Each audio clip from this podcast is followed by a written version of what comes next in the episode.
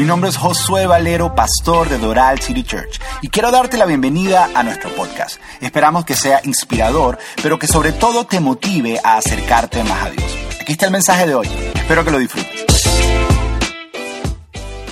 A ver, ¿cuántos cuando ven ese trailer tienen ganas de buscar un villano allá afuera y caerle a golpes? Así que, vamos, a que sea. Si es tu primera vez con nosotros, te damos la bienvenida. Gracias por acompañarnos, gracias, gracias por estar aquí. Nuestra visión es bien sencilla y fácil. Ah, por cierto, mi nombre es Josué Valero, venezolano. Venezolanos por aquí, veo que hay como dos, tres, cuatro, cinco. Casado con colombiano, mi, algún colombiano por ahí, estoy casado con una colombiana. Sí, a los colombianos aprendieron. Eh, ok. Ella quiso mejorar la raza. Ok. Eh, eso me va a costar. Ok. Nuestra, visión es bien sencilla y bien fácil, ayudar a las personas a acercarse a Dios a través de una eh, relación personal con Jesús. Y lo comento bien fácil, bien rapidito, porque eh, si tú estás en este proceso de explorar tu fe, quieres crecer más espiritualmente, por eso viniste aquí, ya llevas una semana, tal vez dos semanas, tres semanas, un mes o dos meses. La, la próxima semana hay una reunión, al final, de esta, al final de este servicio hay una reunión a la salida, una conversación que van a tener conmigo. Eh, va a tomarnos como unos 15, 20 minutos nada más acerca de, de que a lo mejor tú tienes preguntas de cómo puedes acercarte más a Dios y qué pasos debes dar.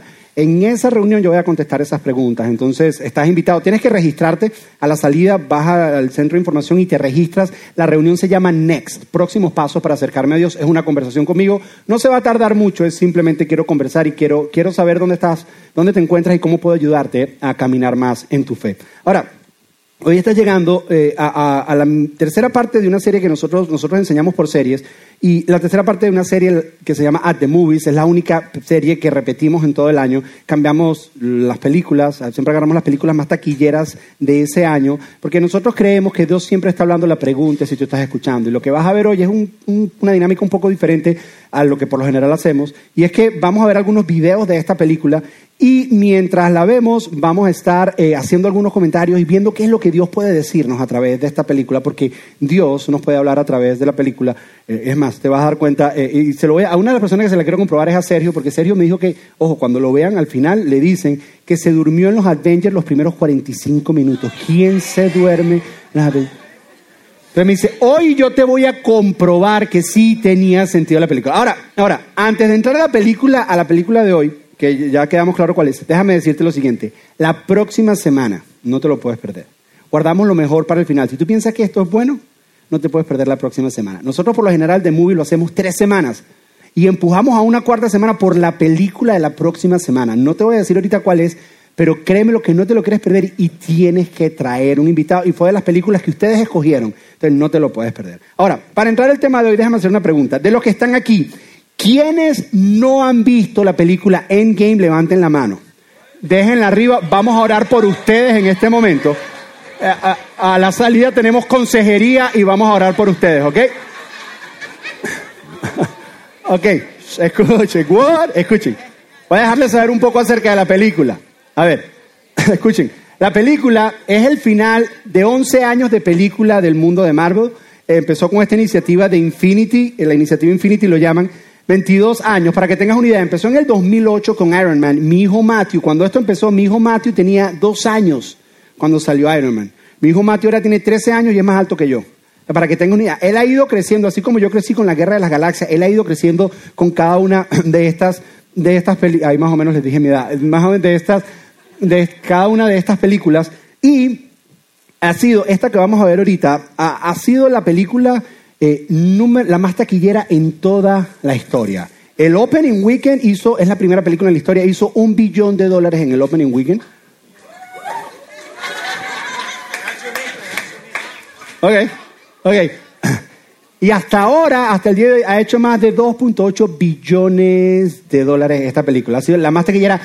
Todo el mundo, lo que le hace la película que más, más vista en la historia, todo el mundo la ha visto, excepto mi esposa. No sé por qué no la ha querido ver y algunos de ustedes que no entiendo eh, por, qué, por qué no la han querido ver. Pero, para que entiendan con cuánto celo guardaron los directores de esta película, esta película, llevan 11 años construyendo para esta película, que cuando estaban grabando los actores, los, eh, el único que tenía el libreto con el final de la película era el actor de Iron Man.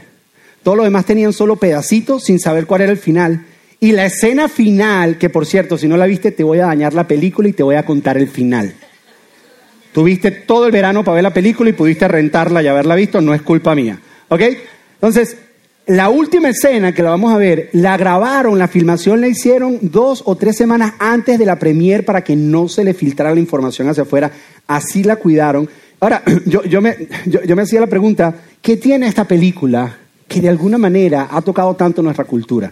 O sea, ¿qué, qué, qué ha logrado esta película? Que toca un nervio en nuestra cultura. ¿Qué ideas, qué temas, qué cosas comenta la película que de alguna manera conecta tanto con nosotros que, que nos permite sentarnos por tres horas a ver una película, tres horas. Hay personas, escuché de una persona que el fin de semana eh, del opening vio la misma, la película la vio tres veces, nueve horas de su vida viendo la misma película. ¿Qué tiene esta película? ¿Qué temas toca? Y, yo, creo que, y, yo creo que vale la pena investigarlo. Y eso es lo que vamos a hacer el día de hoy. Vamos a ver algunos temas. Pero Presten atención, para aquellos que no conocen el mundo de Marvel y del mundo de esto, voy a darte como que un resumen condensadito de, de, de, qué es lo que, para que entiendas un poco qué es lo que vamos a hablar. Entonces, para que, para que lo puedas entender. Toda la película se trata de cómo los, por cierto, Mario se burla de mí, porque yo digo, yo no digo Avengers, yo digo Adventures. Entonces, no sé, sé si soy un adventista dentro de mí, no sé, pero me sale Avengers. Entonces, ignóralo, voy a tratar de corregir Avengers, pero bueno los Vengadores. Entonces, eh, eh, los Avengers, es así, ¿no? Avengers, ok, los, Avengers, los Avengers tienen que detener a este, a este maleante, este enemigo, al peor que se llama Thanos, que por cierto, Thanos es un juego de palabras del griego, la palabra para muerte en griego es la palabra Thanatos. Y ellos agarraron Thanos, y Thanos precisamente en toda esta película lo que representa es muerte. ¿Qué es lo que quiere hacer Thanos? Thanos tiene esta idea filosófica, esta idea un poco loca, de que él piensa que el universo entero está sobrepoblado. Entonces la mejor manera de arreglar esto es matando a la mitad de seres vivientes en todo el universo, acabando con ellos. Él, él quiere acabar, él quiere desaparecerlos. Eh, y, y de esa manera los otros que quedan van a poder sobrevivir y van a poder vivir vidas espléndidas.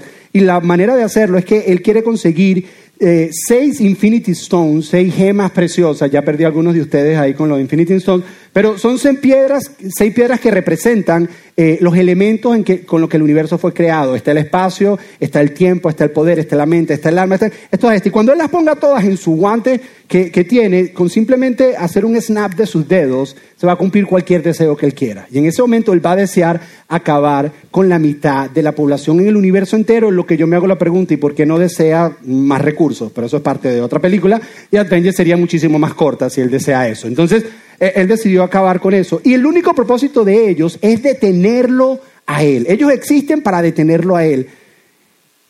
La pregunta es si lo logran o no lo logran. Y, mira esta escena de Infinity War que de alguna manera nos prepara para esto. Mira, mira esto.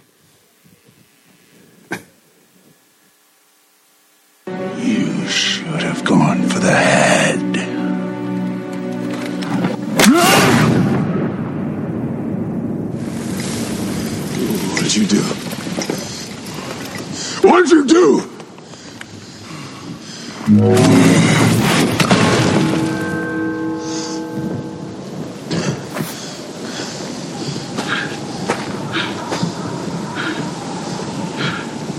Where'd he go? For? Where'd he go? Steve?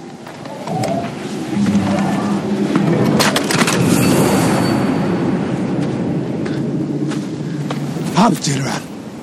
Up. This is no place to die.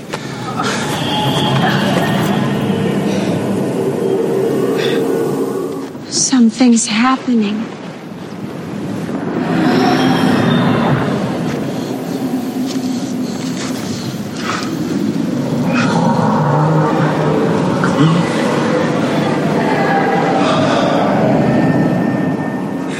I don't feel so good. You're all right. I don't I don't know what's happening. I don't know. Hurry. I don't want to go. I don't want to go, sir. Please. Please, I don't want to go. I don't want to go.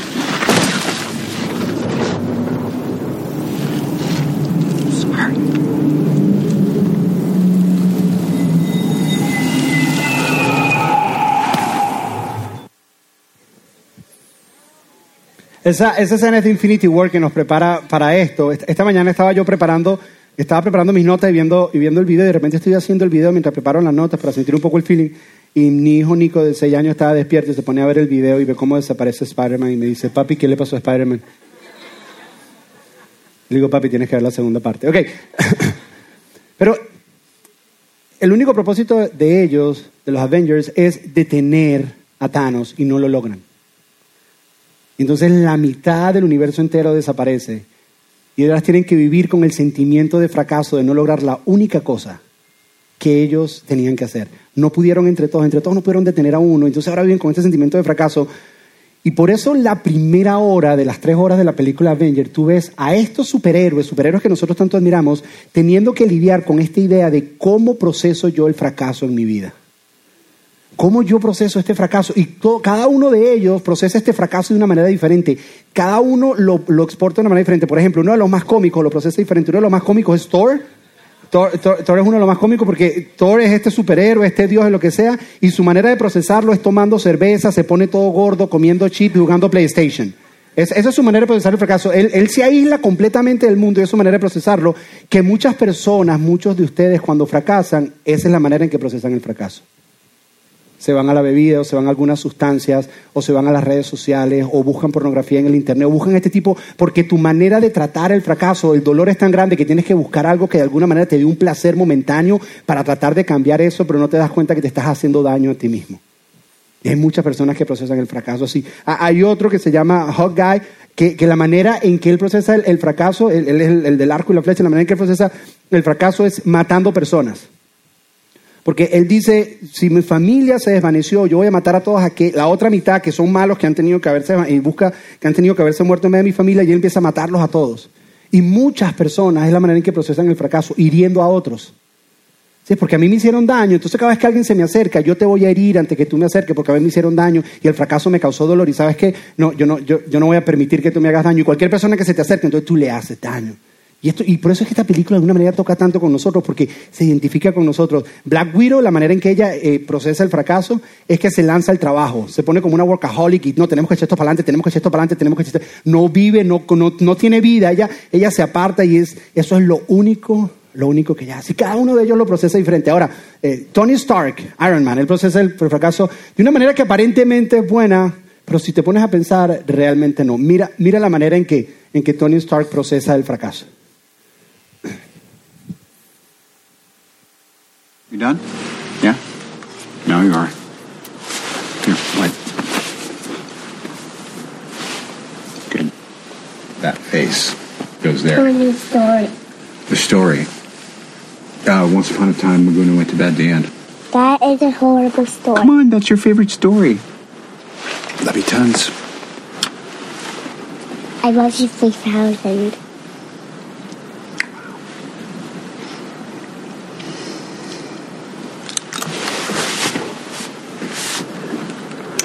Three thousand. That's crazy. Go to bed, or I'll sell all your toys. Night night. Not that it's a competition, but she loves me three thousand. Does she now? You were somewhere in the low six to nine hundred range.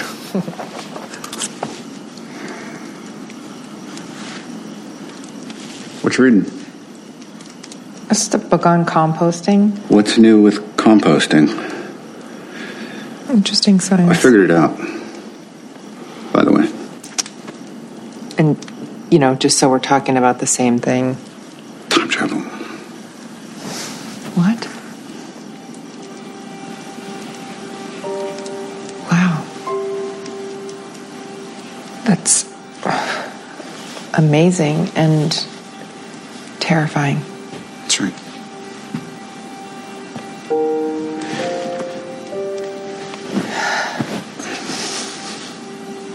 We got really lucky. Yeah. I know. A lot of people didn't. No, and I can't help everybody. Um, it sort of seems like you can. Not if I stop. I can put a pin in it right now and stop. Tony, trying to get you to stop has been one of the few failures of my entire life. Something tells me I should put it in a lockbox and drop it to the bottom of the lake.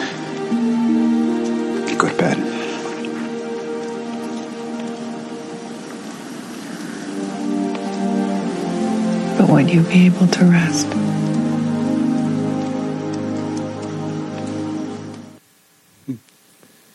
Para, que, para explicarte un poco cómo yo creo que Tony Stark, está procesando esto del fracaso. A, a él antes de eso le llega Capitán América, Ant-Man y Hulk, creo que es. Black Widow, gracias. Eh, eh, él, él le llega y le proponen que han descubierto que la mejor manera de poder eh, evitar lo que Thanos hizo es viajar en el tiempo. La película incluye algo de viajar en el tiempo. Ellos tienen que viajar en el tiempo, conseguir estas piedras preciosas antes de que él lo haga y crear un guante y desear que todo vuelva a la normalidad. Eso es lo que, lo que ellos desean hacer. Y lo invitan a él y él no quiere hacerlo. ¿Por qué él no quiere hacerlo? Porque su manera de lidiar con el fracaso es que él se empezó a vivir en una cabaña él solito con su familia y no quiere saber nada del mundo. Hay personas que así lidian con el fracaso. ¿Sabes qué? Este es mi mundo, no quiero ayudar a nadie. Tengo posibilidades incluso de ayudar a otras personas, pero no voy a ayudarlo porque incluso tengo miedo de que si ayudo a personas voy a fracasar también haciéndolo. ¿Sabes qué? No voy a intentarlo más. Y esa es su manera de procesarlo. Ahora te hago yo una pregunta. ¿Cómo procesas tú el fracaso? ¿Cómo procesas tú el fracaso en una relación, en un proyecto? Fracaso tal vez en tu trabajo. ¿Cómo procesas tú tal vez un divorcio que esté, si viviste un divorcio? ¿Cómo, cómo tú procesas, cómo tú lidias con el fracaso? En la vida? ¿Cómo, tú lo haces? O, a lo mejor tú eres de esas personas que cuando ibas creciendo tenías una persona en tu vida que te decía eres un fracasado y eres una fracasada.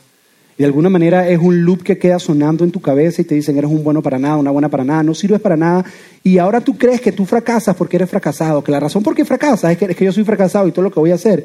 Porque de alguna manera cuando te están diciendo eso, toca lo más profundo de tu ser y tú crees que eso es lo que tú eres. Y, lo, que, lo que voy a tratar de, de explicarte hoy es cómo cómo procesar eso del fracaso. Eso es uno de los mensajes que tiene, que tiene la película. Cómo poder sobrellevar eso. Y una, y una forma es, tenemos que aprender, escúchame bien, a, a desconectar o a separar el sentimiento de vergüenza, de vergüenza que sentimos con el error que cometemos. Entonces, cuando uno comete un error, cuando uno comete un pecado, cuando uno hace algo que está mal, cuando uno tiene un fracaso, si lo quieres llamar, en ese momento hay un sentimiento de vergüenza. En el momento que lo hace. Por eso es que uno trata de aislarse, por eso uno no quiere conectar con nadie, porque uno le da pena. Fíjate que todos ellos de alguna manera lo que hacen es aislarse de una realidad porque sientes vergüenza, sientes pena. Ahora, y una vez más, para que entiendas, vergüenza es diferente a culpabilidad. Culpabilidad tiene que ver que me siento mal con lo que hice. Vergüenza es me siento mal con quien yo soy. Es completamente diferente. Entonces tienes el sentimiento de vergüenza. Ahora, en realidad empieza con culpabilidad. Y ese sentimiento de culpabilidad, cuando tú haces algo mal, tú te sientes mal. Y eso es hasta cierto punto saludable porque es lo que te deja saber que hiciste algo mal. El problema es cuando tú dejas que eso se quede en tu vida por mucho tiempo, se convierte en vergüenza y tú empiezas a decir yo no valgo nada. Entonces tenemos que aprender a separar el sentimiento de vergüenza que tenemos con el error que cometemos. Tú cometes el error, te sientes mal y tú dices, ok, me siento mal por lo que hice. Y hasta ahí es que funciona ese sentimiento. Después lo tienes que sacar de tu vida. Si tú lo mantienes no sirve de nada. Para lo único que te sirve es para generar en ti una creencia de que eres un fracasado, una fracasada y que no vas a poder lograr nada en la vida.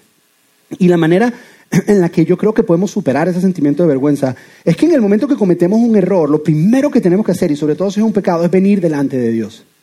Venir delante de Dios y confesarle y decirle, sabes que cometí este pecado, cometí este error. Es lo primerito, sabiendo que tenemos un Dios que nos ama, que nos acepta y que nos perdona. Y tú vienes delante de Dios y le dices eso. Lo segundo es que si lo que tú hiciste le causó dolor a otra persona, si el error que tú hiciste le causó daño a otra persona, tienes que venir delante de esta persona y pedirle perdón y restituir si es necesario, pero luego detenerte y pensar y decir, ya va, espérate, ¿qué lección puedo aprender de este error que cometí? Y levantarte y empezar a caminar. Mira, si nosotros no empezamos a separar el sentimiento de vergüenza del error que cometemos, vamos a sentirnos fracasados toda la vida. Vamos a sentirnos que no valemos y no nos vamos a atrever a intentar nada, porque cometimos un error, no aprendimos la lección de eso y no queremos hacerlo porque nos da miedo volver a fallar. Y lo que tienes que hacer es separarlo. Es decir, ¿sabes qué? Dios cometí el error, veo, aprendo, me coloco de pie y continúo caminando. Eh, en la película ellos, viajan en el tiempo y al, al, que más les afectó, al que más le afectó esto del fracaso fue a Thor. Porque Thor fue el último que peleó con Thanos. De hecho, él llegó a pegarle. Nadie llegó a herir a Thanos, él llegó a herirlo y le puso el hacha en el pecho. Y esa fue la escena que vimos que Thanos le dijo, hubieras ido por la cabeza. Porque si le hubiera dado por la cabeza, no le hubiera dado para dar los deditos y, lo, pudo, y los dedotes. Y, y, pudo, y pudo ser, y, pudo ser, y pudo hacer lo de los dedos. Por eso le dijo, y entonces él se quedó con eso en su cabeza. Dice, yo fui el único, yo soy el, el Dios aquí, yo era el único que podía vencerlo, yo no pude. Y por eso él le pega tan fuerte. Y entonces ellos viajan en el tiempo, todos a diferentes lugares. Y a Thor le toca viajar a Asgard y tiene un encuentro con su mamá. Su mamá es extremadamente sabia. Y la mamá le enseña cómo procesar esto del, del- fracaso. Y le dice algo que yo creo que nos sirve a nosotros. Incluso pudiera decirte que está conectado con algunas verdades que Dios nos enseña. Mira, mira la conversación que él tiene con su mamá en el pasado.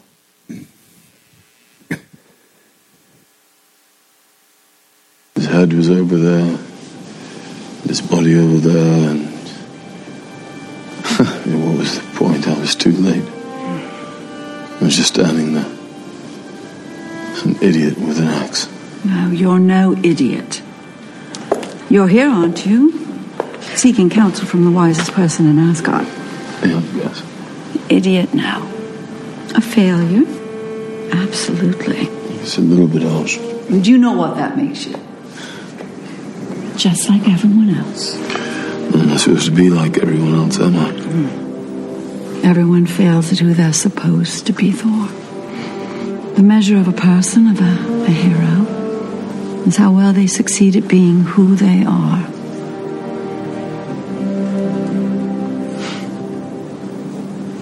We missed you, Mum.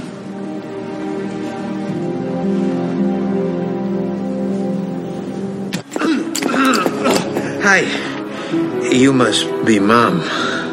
I got the thing. Come on, we gotta move. I wish we had more time. No. This was a gift. Now you go and be the man you're meant to be. I love you, Mum. I love you. And eat a salad. Come on, we gotta go.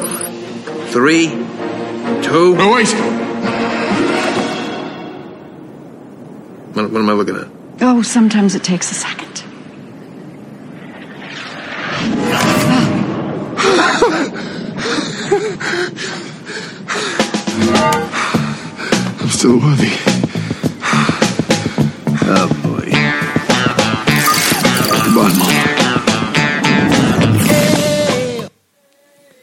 ¿Vieron? La sabiduría es cómete la ensalada. No, mentira, esa no, esa no era, esa no. Entre, entre, la- entre las conversaciones que tiene, le dice, porque él se siente fracasado y te dice, te hace uno más. Que, haya, que hayas cometido un fracaso, te hace uno más, le dice. Dice, todos nosotros fracasamos, y esta es la parte, todos nosotros fracasamos tratando de ser quien supuestamente debemos ser. Pero el valor de una persona, el valor de un héroe es cuando esa persona es quien debe realmente ser, cuando esa persona encuentra quién él es y expresa eso.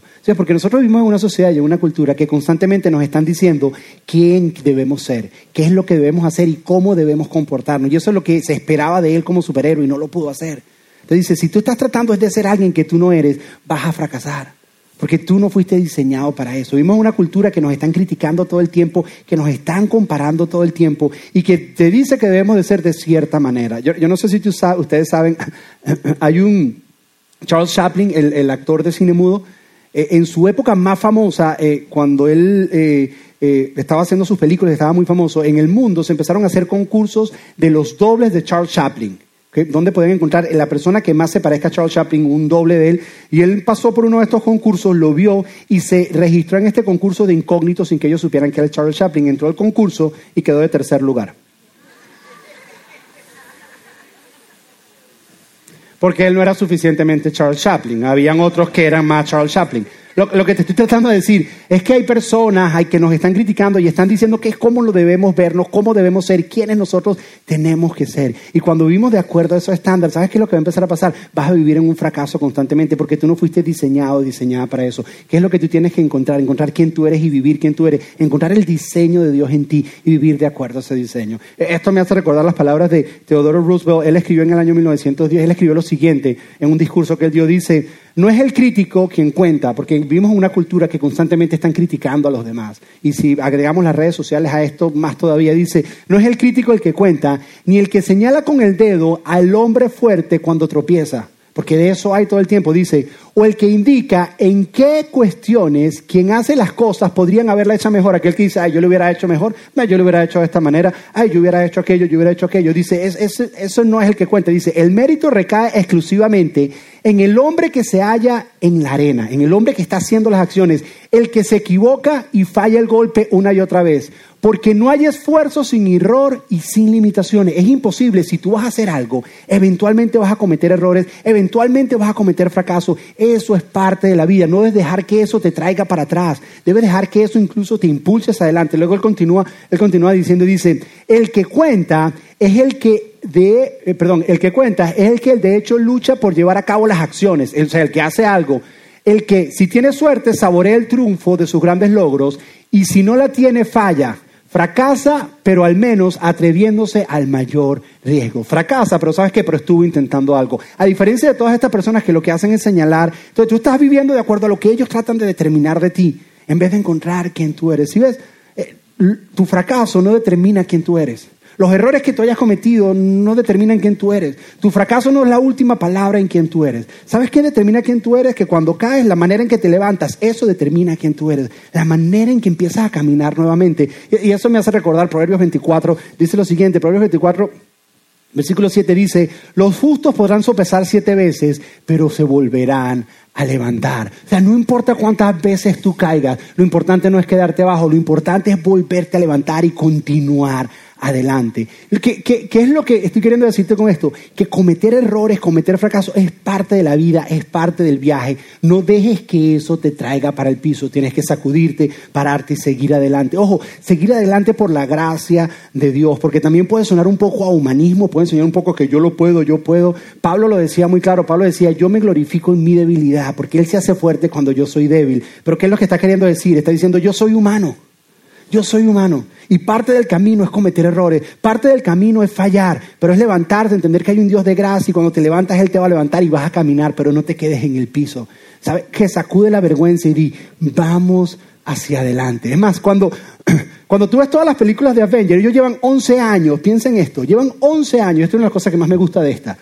22 películas, ellos descubriéndose ellos como superhéroes, tratando de ser el superhéroe que todo el mundo espera de ellos. Y en esta película ellos descubren que la mejor manera de ser superhéroe es abrazando su humanidad, entendiendo que fallar es parte del, del proceso, entendiendo que así sea que eres superhéroe, son humanos y van a cometer errores y no siempre pueden salvar a todo el mundo, entendiendo, entendiendo que se cometen errores. Ahora, la película tiene conversaciones increíbles. Para mí los momentos más especiales de la película es cuando ellos viajan en el tiempo, cuando van el pasado, y tienen conversaciones con sus familiares y con sus padres que no se pudieron despedir de ellos. Y, y una de esas conversaciones es una conversación que tiene Tony Stark con su papá Howard. El papá de él murió cuando él era muy chiquitico y tienen una conversación, y para mí es una de las conversaciones más profundas de todas, que tiene un mensaje increíble de algo que nosotros creemos fuerte en esta iglesia y no podía dejarlo pasar. Entonces quiero que tú veas esa conversación porque hay algo muy, muy lindo. Además que está conectado con esta idea del fracaso que podemos aprender. Mira.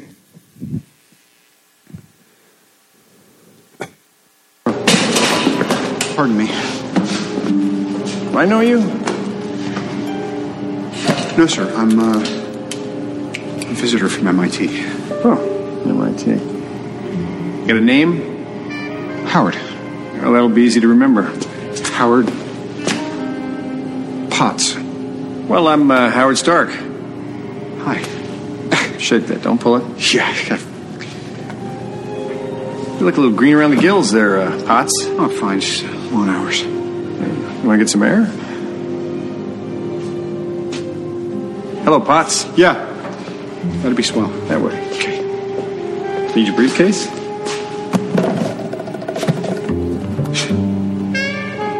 You're not one of those beatniks, are you, Potts? The flowers and sauerkraut. You got a big date tonight? Uh, my wife's expecting. And, uh, too much time at the office. Congratulations.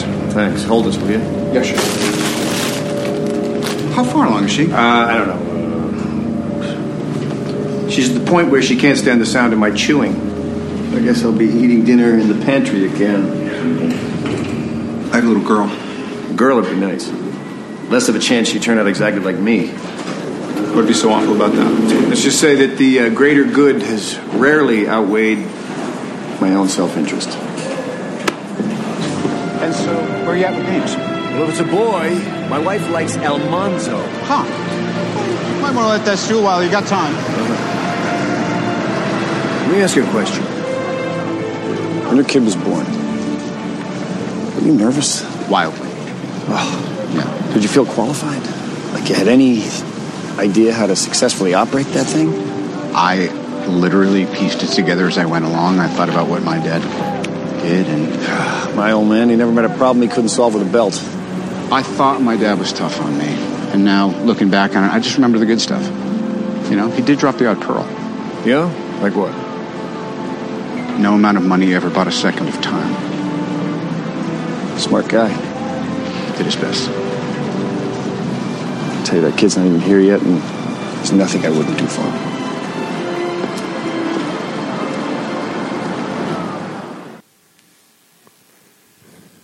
Viste, cuando tú ves la historia de Tony Stark y la entiendes, su papá murió cuando era pequeño y él vivió toda su vida tratando de ganarse la aprobación de su papá y quería que su papá se sintiera orgulloso de él a pesar de que no lo conocía, a pesar de que no sabía. Él dice, mi papá fue duro conmigo, mi papá esto, mi papá aquello.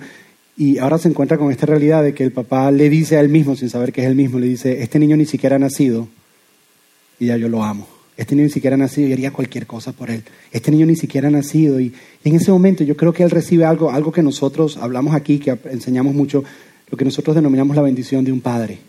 Todos nosotros nacemos con el deseo de la bendición de un padre. El mismo Jesús recibió la bendición del Padre. Jesús cuando fue bautizado, los cielos se abrieron y el Padre del cielo dijo, este es mi Hijo amado, en él estoy complacido. El mismo Jesús la necesitaba y todos nosotros necesitamos la bendición de un padre. ¿Qué es lo que pasa? Hace poco hicimos una serie acá que se llamaba Fe de Huérfanos. Nosotros somos una cultura, somos una generación ahorita mismo, una generación huérfana donde los padres han dejado el hogar y muchos de nosotros hemos crecido. Y esta película lo presenta de una manera espectacular porque fue precisamente por el trabajo que su papá abandonó el hogar. Y, de alguna forma él se siente, él se siente vacío, él se siente, y en ese momento él recibe la bendición de un padre que le dice, sabes que yo te amo, sabes que yo te acepto, sabes que yo estoy orgulloso de ti, y su vida cambia para siempre. Él entiende, él entiende que él no vale por lo que hace o por lo que deje de hacer, sino que él vale simplemente porque es su hijo. Él vale simplemente porque es su hijo. Él vale simplemente por, por quien él es. Entonces, cuando tú fracasas o cometes un error, entiendes que Dios no te ama menos o te ama más, Dios te ama igual, porque tú no vales. ¿Sabes qué es lo que determina tu valor? El precio con el que se te compró. A ti se te compró con precio de sangre. Eso es lo que determina cuánto tú vales. Para Dios tú vales muchísimo, eres muy importante. Es más, esto es lo que dice Dios de ti, Efesios capítulo 1, versículo 4, dice, dice lo siguiente, incluso antes de haber hecho el mundo, Dios te amó y te escogió en Cristo. Antes que tú nacieras, por eso es que dice, este niño ni siquiera ha nacido y yo lo amo. Aquellos que somos padres sabemos lo que es eso. Cuando mi esposa a ambos hijos los tenía, los tenía en su barriga, yo ya amaba a esos seres. Yo decía, yo no los conozco, pero los amo. Yo no les hablo. Yo imagino que eso es algo pequeño a la dimensión de Dios viendo todo lo que nosotros éramos. Y no habían hecho nada, bueno, lo único que hacían era comer y descomer, y sin embargo uno los amaba. A algunos les tomó tiempo procesar eso. Ya, espérate, ¿cómo así? Era lo único que hacían y uno los miraba y decía, no has hecho nada, pero te amo. ¿Por qué? Por, por, porque te amo. Y eso es lo que ve Dios en ti. No tiene que ver con lo que haces o lo que dejes de hacer. Tu valor está en quien tú eres. Tu valor está en que eres un hijo y una hija de Dios. Y eso es lo que te da valor. Y cuando tú abrazas esa realidad, cuando tú abrazas esa realidad, entonces vas a poder vivir la vida que Dios tiene para ti que es una vida llena de abundancia, una vida, una vida abundante, es lo que es mejor calidad de vida, eso es lo que realmente dice. Ahora, volviendo a la película, que ya, ya me, queda un minuto y no voy a terminar en un minuto, pero hay, hay, dos mensajes más que la película tiene, que son muy importantes, y quiero compartírtelos. La película está llena de muchísimos mensajes, eh, pero hay dos más. Y a, al final de la película, está el Capitán América está peleando contra Thanos. Ellos están peleando y en un momento él cae, ya están ellos casi que solos, porque ya Iron Man no sé por dónde está y Thor no sé, y está él solo contra Thanos y, y cae al piso, se levanta, se arregla su escudo y va a pelear. Y tú sientes un sentido de heroísmo, Capitán América, eh, empieza a sonar la música y tú dices, wow, qué increíble. Y, de repente ocurre algo. Yo, fui a ver esta película con mi hijo cuando estaba cumpliendo 13 años con sus amigos y la fuimos a ver. Y cuando él se paró, todo el mundo dijo, wow, Capitán América. Pero lo que pasó después es lo que hizo que todo el cine se llenara de electricidad. Tú veías a, lo, a, los, amigos de Matthew diciendo, wow, wow, uh, wow, todo lo que pasó. Y o sea, yo decía, ay, ¿qué es lo que está pasando? Y yo me puse, y todos gritaban y decían, wow, increíble, va, va, va.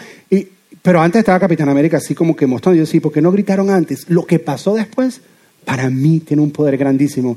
Y mejor no te lo cuento, mejor míralo, porque no creo que lo cuente muy bien.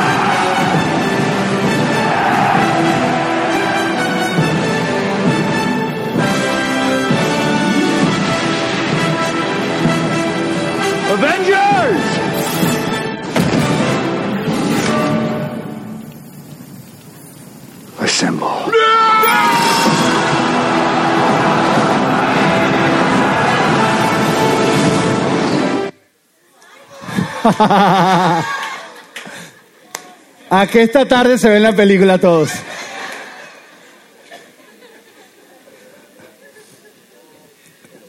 Pero este es mi punto. Ustedes vieron eso que sintieron todos, ustedes vieron esa emoción que sintieron todos. Fíjate, lo que hace un éxito de esta película, esto es lo que yo creo, lo que hace un éxito de esta película es lo siguiente.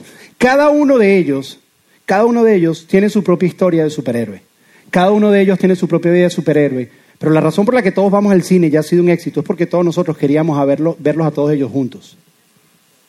Queríamos a verlos a ellos combatir el mal juntos, a este, a este villano que no lo pueden de- de- detener ninguno de ellos solo, pero juntos es lo que hace la diferencia. Lo que nos llama la atención es ver esa escena y decir, wow, míralos a todos juntos, mira todo. Y hay una diversidad, cada uno tiene un poder diferente, pero era necesario que todos estuvieran juntos. ¿Por qué te digo esto? Porque en esta película recordé lo siguiente, que la palabra nosotros es una palabra más hermosa que la palabra yo que buscar el beneficio común es mucho más importante que buscar mis necesidades individuales. Que la palabra nosotros, que hay mucho más poder en nosotros que poder en el individualismo y en uno solo. Que la victoria se logra es cuando estamos todos juntos y cuando estamos todos en un mismo equipo. Que se trata de eso. ¿Por qué te digo esto? Porque hay algo que a mí me preocupa y me asusta mucho. Es que hoy en día hay una corriente de personas que quieren vivir una fe individualista. Una fe yo solo, una fe desconectado de la iglesia local, una fe desconectado de ser parte de la familia de Dios. Son personas que han tenido tal vez malas experiencias en las iglesias, como todos nosotros hemos tenido. Pero voy a ser bien sincero contigo. Si una vez tuviste una mala experiencia en un doctor, ¿tú dejas de ir al doctor?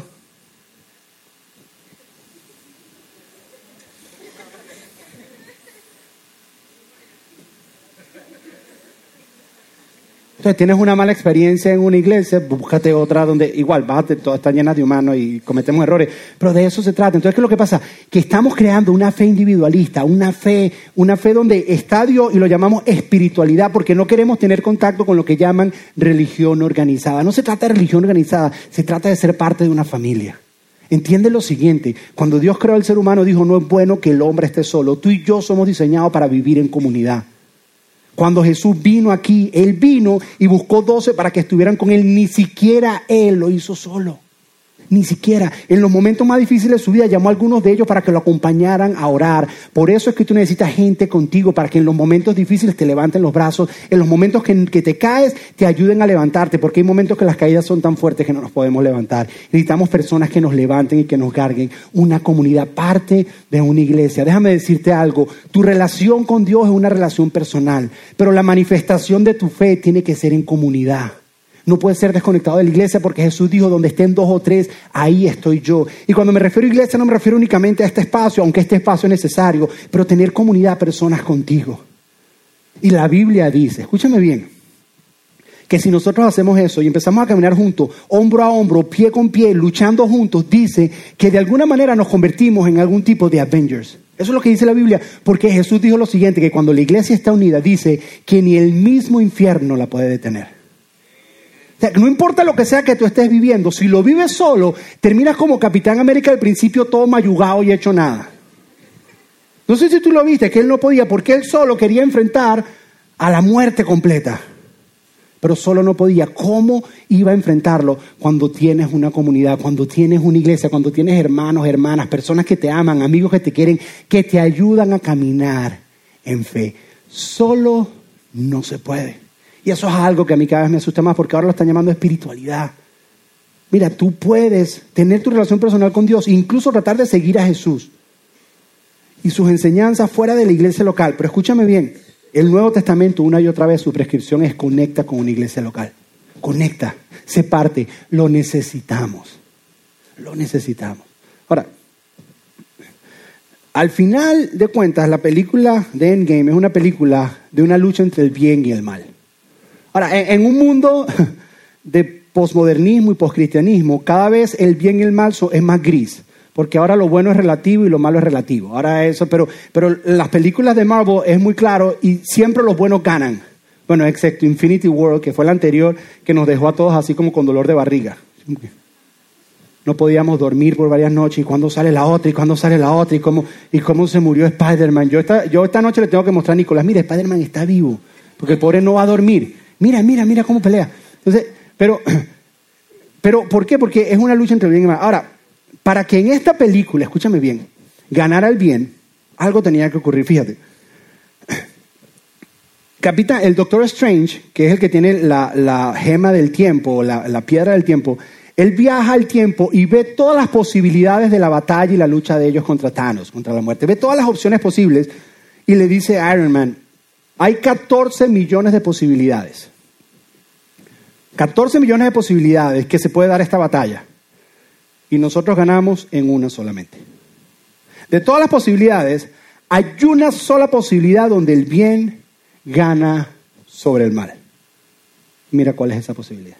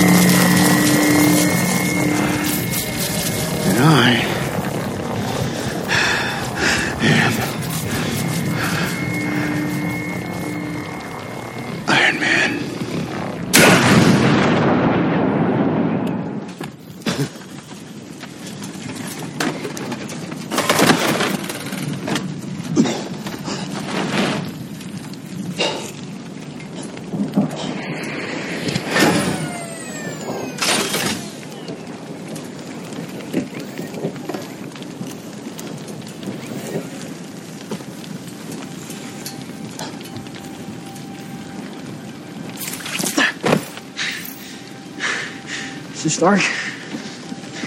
Hey. Mr. Stark. Can you hear me? It's Peter. Hey. We won. Mr. Stark.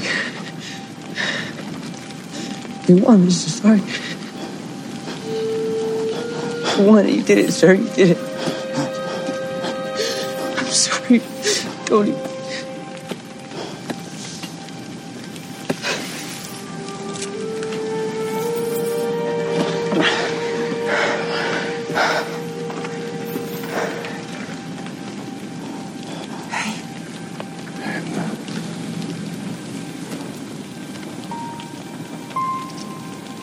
Friday.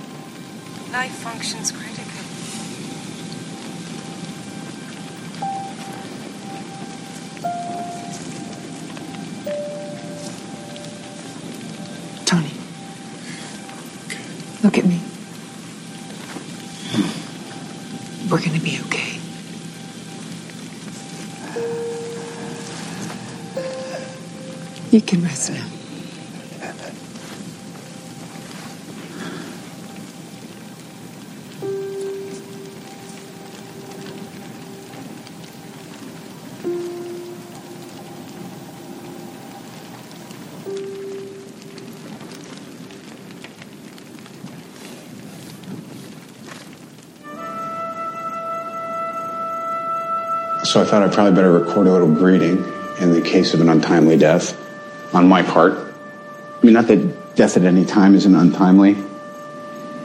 This time travel thing that we're going to try and pull off tomorrow, it's, it's, it's got me scratching my head about the survivability of it all. That's the thing.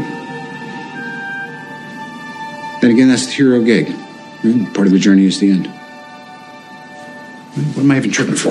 Everything's going to work out exactly the way it's supposed to. Love you 3000.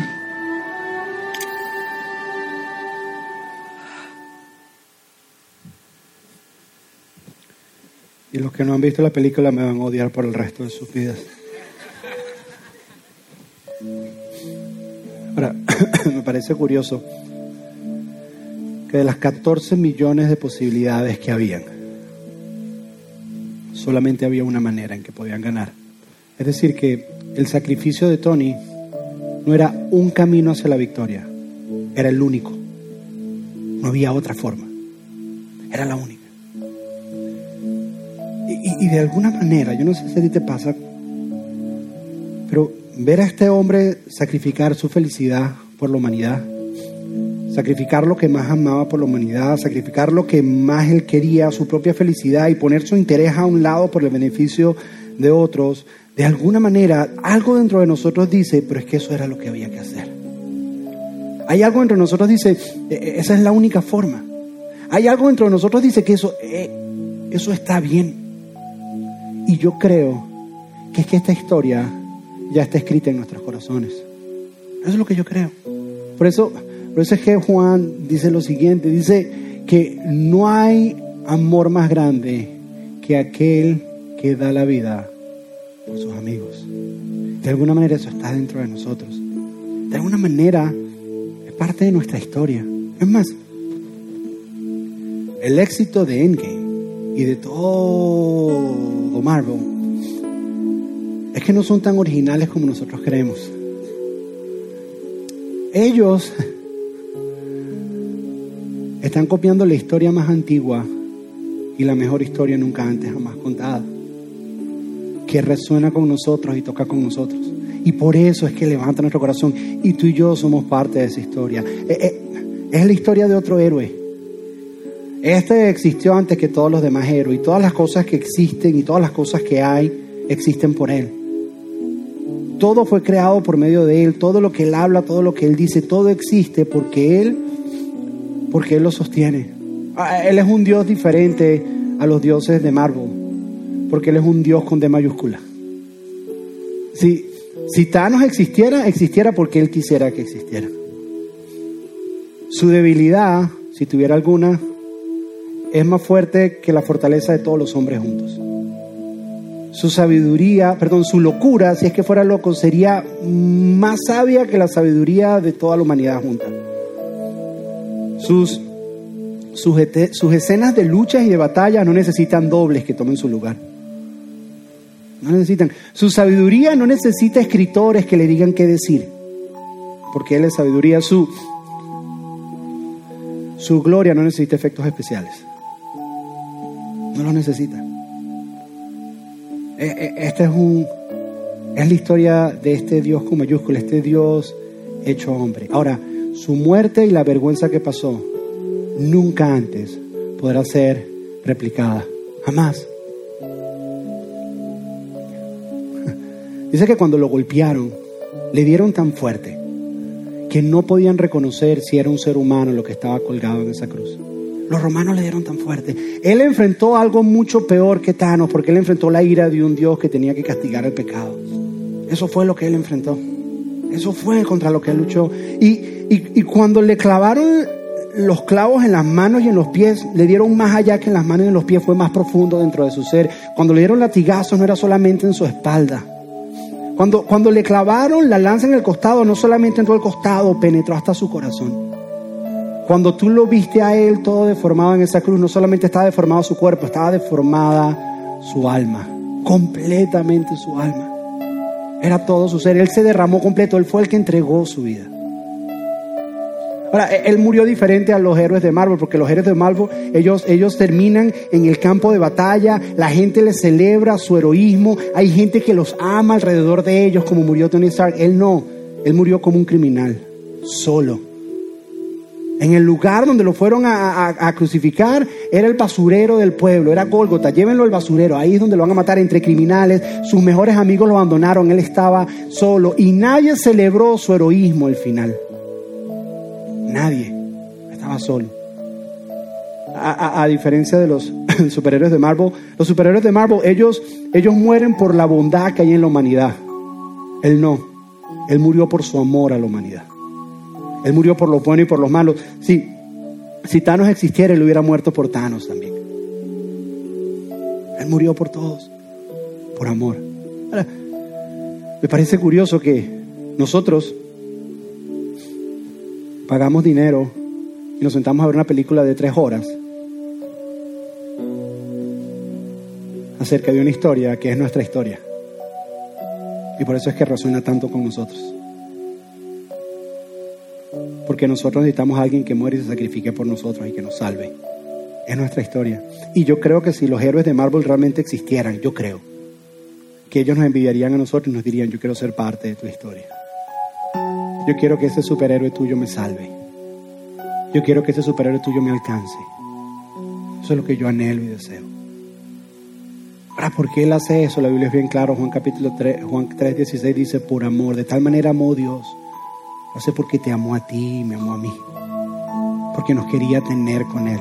Porque nos quería salvar. Iron Man, Iron Man era un hombre pecador que vivió un montón de cambios en la película porque comenzó como el hombre más egoísta y terminó como el que se sacrifica, pero al final era pecador y lo salvó a ellos humanamente. Jesús te ofrece una salvación eterna. Algo que va más allá. ¿Y cómo recibo yo eso de parte de Dios? Es bien fácil, es una oración. La Biblia dice que con el corazón se cree para justicia, pero con la boca se confiesa para salvación. Es simplemente reconocer y decir, ¿sabes qué? Yo entiendo no es Iron Man, tú eres mi superhéroe y te necesito. Así como el mundo necesitó salvación en Endgame, yo necesito salvación.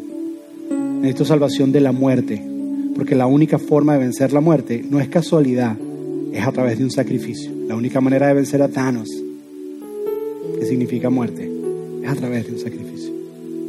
Sacrificio perfecto. Te voy a invitar a que todos nosotros hagamos esa oración. Voy a invitar a que donde estás cierres tus ojos, todos aquí, y que repitas después de mí, Padre Celestial, te doy gracias por haber enviado a tu Hijo Jesús. Jesús, te abro mi corazón y te invito a que entres. Reconozco que soy pecador, pecadora, y te acepto como mi Salvador. Todos con los ojos cerrados ahí donde estás, si hoy ha sido el primer día que tú haces una oración como esta, donde dices, sabes que reconozco que soy pecador, te abro mi corazón y te acepto como mi Salvador. Nunca antes habías dicho estas palabras. Quiero invitarte que ahí donde estás, levantes tu, tu mano al cielo, todos con los ojos cerrados, no te queremos señalar, es simplemente queremos, eh, eh, deja tu mano bien en alto, te van a entregar una tarjeta y lo que te quiero pedir es que llenes esa tarjeta y cuando pasemos la ofrenda simplemente la pongas ahí. Lo único que queremos hacer, lo único que queremos hacer es enviarte información. Te prometo que no vamos a hacer más nada.